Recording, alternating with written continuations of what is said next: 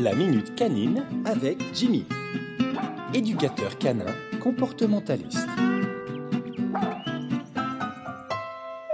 Bonjour à toutes et à tous, c'est Waf Waf. Je suis ravi de vous retrouver pour votre chronique hebdomadaire. Je vous propose aujourd'hui d'entamer une série d'épisodes dédiés aux troubles du comportement. Le centre de formation dirigé et animé par Nicolas Grevel-Dinger m'a beaucoup apporté. Nicolas, vous vous en souvenez? Mais oui, bien sûr, vous avez suivi ses conseils dans 30 millions d'amis pendant de nombreuses années. Non content de donner des conférences, de poursuivre la rééducation des chiens de ses clients, il prend également le temps de former les éducateurs canins. Nous ne parlons pas ici des petits désagréments du quotidien, comme le chien qui saute sur les invités ou qui refuse de rentrer quand il veut prendre un bain de soleil dans votre jardin. Non, nous allons aborder ces raisons pour lesquelles nous sommes désemparés, celles qui brouillent totalement la relation entre le chien et ses maîtres.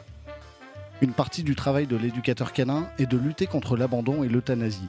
Certains comportements du chien deviennent au fil du temps incontrôlables, au point de changer nos habitudes de vie pour y faire face.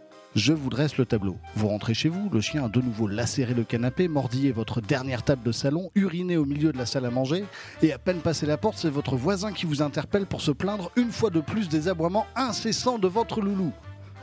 Bon ok, j'y vais un peu fort sur les troubles de ce chien imaginaire, mais plusieurs troubles du comportement peuvent s'additionner. Il est donc temps de commencer par féliciter les maîtres qui ont malgré tout cela conservé leur chien. Il n'est jamais trop tard pour faire appel à un éducateur canin. Il n'y a pas de situation désespérée.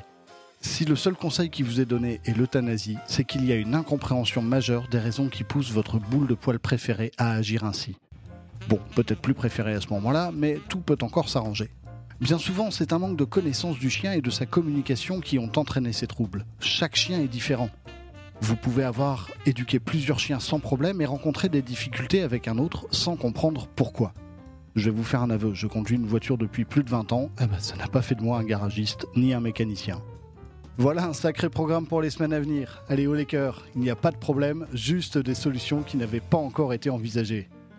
Et si le cœur vous en dit, retrouvez l'ensemble de ces podcasts sur Facebook, jimmy.éducateur.canin.